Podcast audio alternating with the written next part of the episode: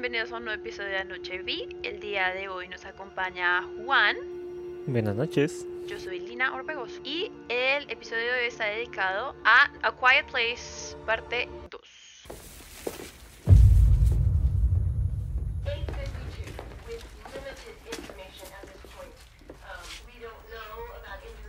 How happened? A bomb, I think. ¿Qué tal te pareció la película? A ver, califícala. Hagamos algo práctico.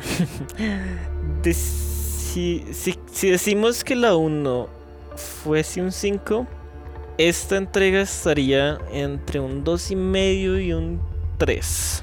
Vamos a darle las 3 estrellas como popcorn chéveres.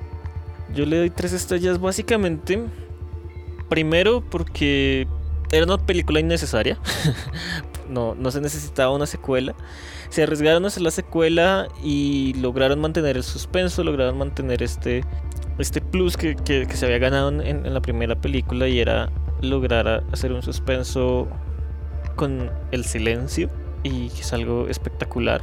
Pero la película falla en muchísimos lugares, cae en muchísimos eh, lugares comunes, es muy predecible, muy obvia en muchos momentos y también tiene un final más abierto que las series de Netflix que solamente las hacen para vender la siguiente temporada.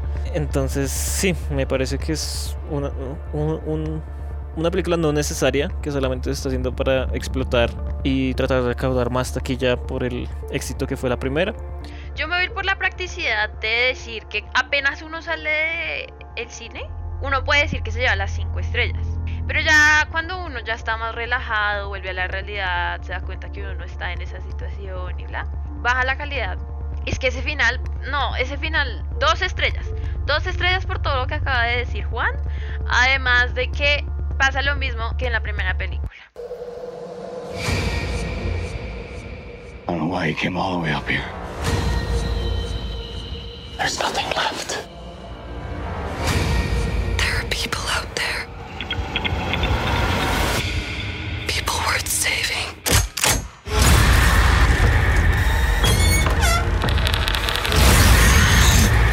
People had finally given up hope. Recomendadísima, recomendadísima, recomendadísimo para ver cuando ya no esté en cine, si nos la suena en alguna plataforma y usted la pueda ver con audífonos en su casa.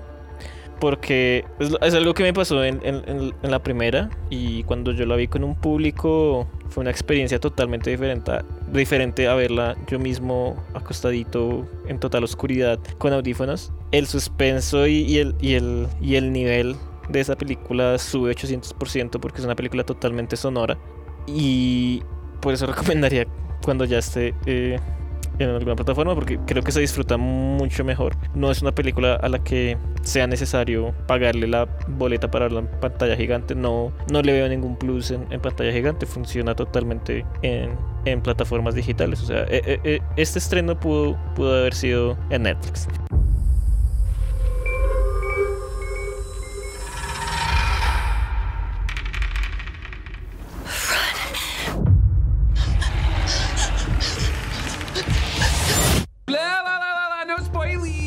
Entonces, yo quiero empezar, pues, por donde empieza la película.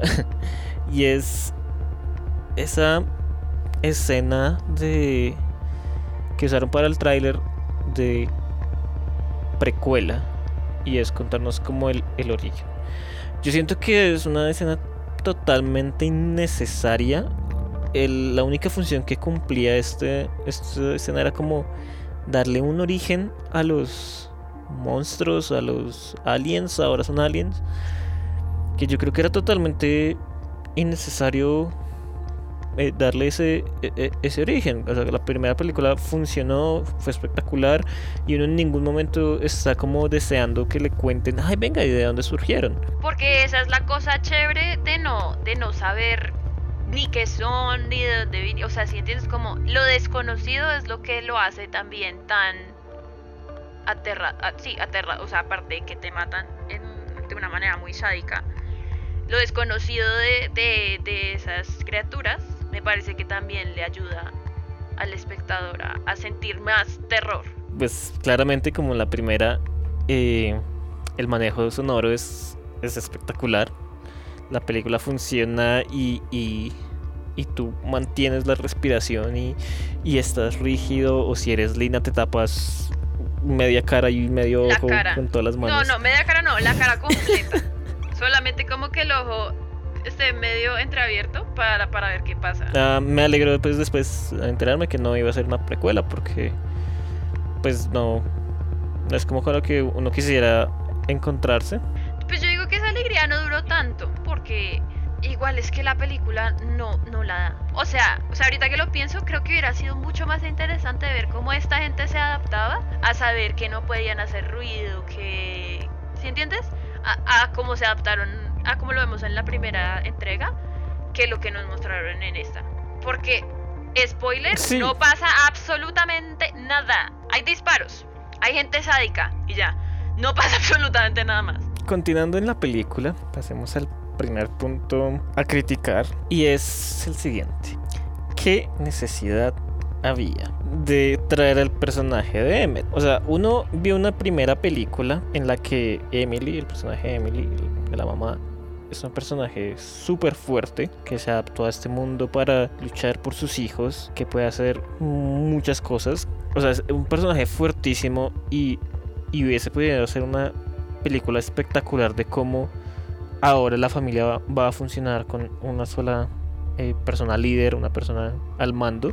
Pero en dos minutos deciden que tienen que ponerle otro marica personaje masculino para que la trama funcione.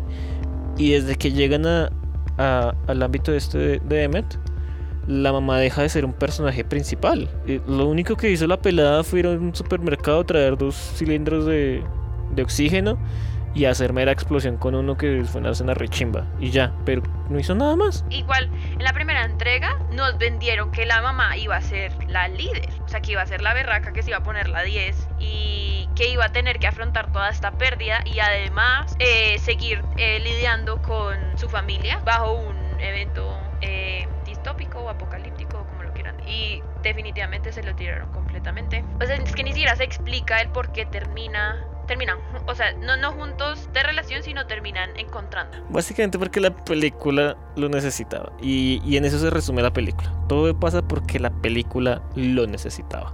Em- Empiezan a haber un montón de cosas ilógicas en las que...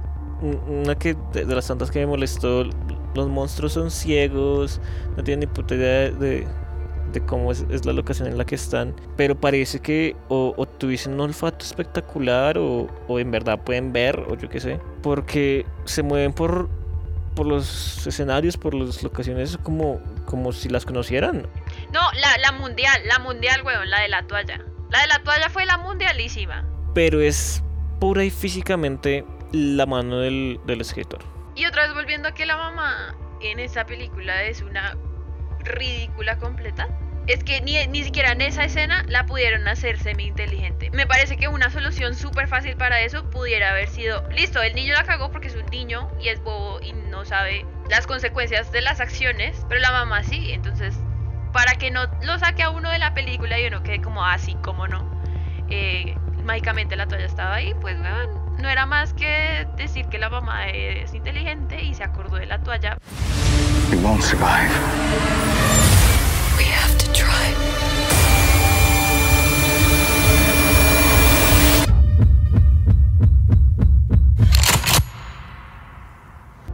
Venga, llamemos al director y hagamos la película otra vez, pero ya como con mejores ideas. Yo pienso que este fue un primer borrador que dijeron, sí, deje así, imprímalo, ya no importa, deje así, hágale.